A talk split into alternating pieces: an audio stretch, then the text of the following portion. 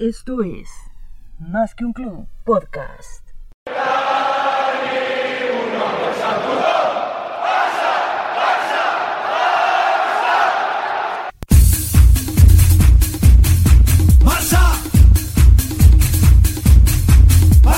Hola, ¿qué tal? Muy buenas. Bienvenidos a una nueva edición de Más que un club podcast. Hoy presentamos el análisis del postpartido Barcelona Real Sociedad. Y para dar inicio, les presento la alineación del equipo que nos acompaña en esta ocasión. Siéntese, acomódese, que aquí comenzamos. Hola, soy Cecilia, saludos. Hola, buenas tardes, soy Janis, saludos a todos. Hola, hola, muy buenas. Mi nombre es Mariuxi, una venezolana que vive en Ecuador. Saluditos por acá. Y visca el Barça. Hola, muy buenas, mi nombre es Karina López, un saludo a todos. Hola, hola, muy buenas tardes, mi nombre es Patricia, un saludo a todos. Hola, hola, buenas tardes, mi nombre es Germán, saludito. Hola amigos, mi nombre es Tony Hernández, un gusto para mí compartir con ustedes información de nuestro amado club. Saludos a todos. Y de esta manera damos inicio al análisis post partido. Comenzamos con Janis. El primer tiempo fue muy bueno, a ratos me recordó el Barcelona que queremos todos y en las estadísticas sí me fija un poco que el Barcelona rozó los 600 pases, muy pocos, solo generó dos corners y destacar a De Jong es el jugador para mí a destacar en este partido. Si juega a un nivel así, creo que la cosa puede pintar diferente. Es curioso que en el segundo tiempo el Barcelona perdió totalmente el control del balón. Germán. Creo que el Barça está mal dirigido y mal gestionado por este técnico. Hasta ahorita lo que vamos de, de estas jornadas no hemos visto la mano de Kuman todavía. Para bien no hemos visto nada. Para mal hemos visto desastroso su sistema táctico. Ni con su 4-2-3-1, ni con el 4-3-3 que estuvo inventando, no da bola.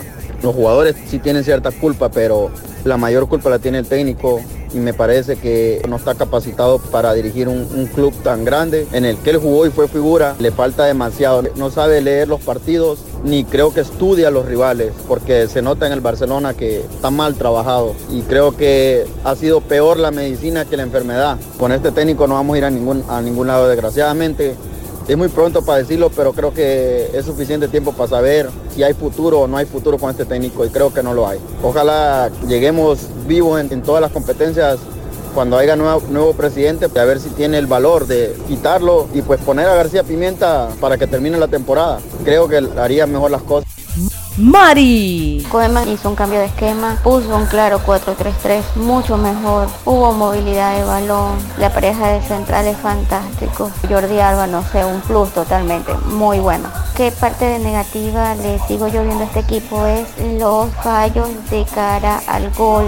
No entiendo. El segundo tiempo se empezó bien, pero Koeman hizo mal lectura del partido de nuevo. No hizo bien los cambios. Creo que el cambio de haber sacado Antoine no estuvo bien. Este el mismo Busquets, de haberlo sacado, se perdió movilidad de balón. Metió a Pianis, que Pianis no está haciendo nada. Mal, Koeman, mal de nuevo. Bien en el primer tiempo con el 4-3-3, vienes y cambias de esquema en el segundo tiempo. No puede ser. ¡Pati! El Barcelona tiene que seguir jugando con su esquema 4-3-3. Una vez más queda retratado Ronald Koeman de que con su sistema 4-2-3-1 no va a dar bola. Porque ayer claramente, otra vez, el primer tiempo muy bien cuando jugó con el esquema 4-3-3. Porque tiene a los hombres ideal para eso. Cuando cambia el sistema 4-2-3-1, que lo hizo en el segundo tiempo, el equipo se miró mal. Ayer fue que le taparan a De Jong y él ya no supo qué hacer. Empezó a hacer sus cambios locos como ustedes lo están mencionando. Y lo peor es que en casa, nuevamente pidiendo la hora. Eso es una vergüenza, señor Ronald Koeman. Parece como que usted nunca fue jugador del Fútbol Club Barcelona ni lo que significa ponerse esa camisa. Pero yo creo que le está quedando grande el equipo. O cambia ese sistema o nos va a llevar al equipo ni a jugar la Europa League, sino a pelear el descenso. Yo lo mencionaba ayer en Twitter, Lionel Messi te puedes ir cuando querrás porque estás rodeado de jugadores que no sirven. Y no me refiero a los Pedri, a los De Jong, a los Ricky Push, a los Araujo, no me refiero a los Mingueza. Me refiero a jugadores de nombre que hasta la vez no están dando el ancho y siguen jugando por decreto. O se cambia esto o no vamos a nada. Ceci. Tenés un primer tiempo bien jugado.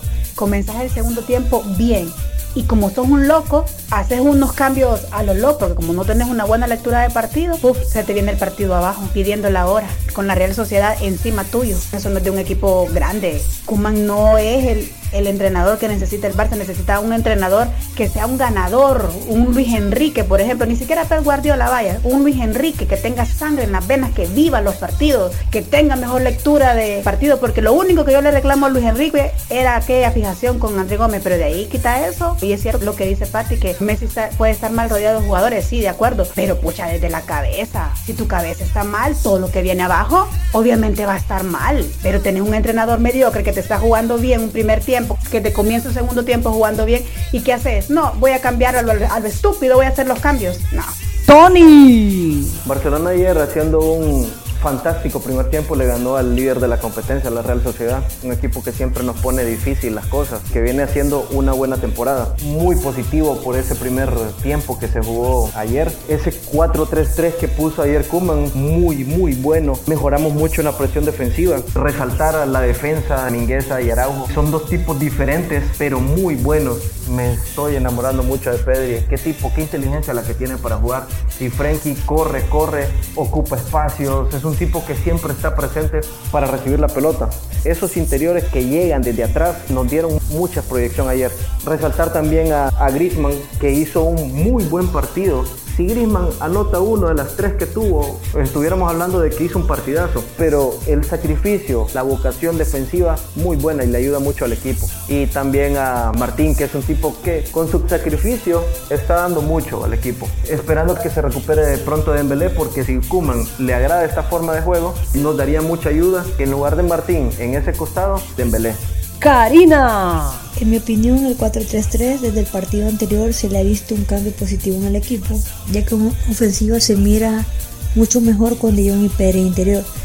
Creo que lo han hecho muy bien y como debería de probarlo más en esa posición. Mingüesa y Araujo muy bien defensivamente, Espero que le sigan dando la confianza que necesitan. Miré un Messi más involucrado, más líder, más animado y eso se vio reflejado en el equipo en el primer tiempo. En el segundo tiempo el equipo se cayó por los malos cambios de Kuman que los viene haciendo mal no solo en este partido, sino que en la mayoría de, los partidos que al final creo que no sabe leer bien el partido y, eso termina desequilibrando el equipo.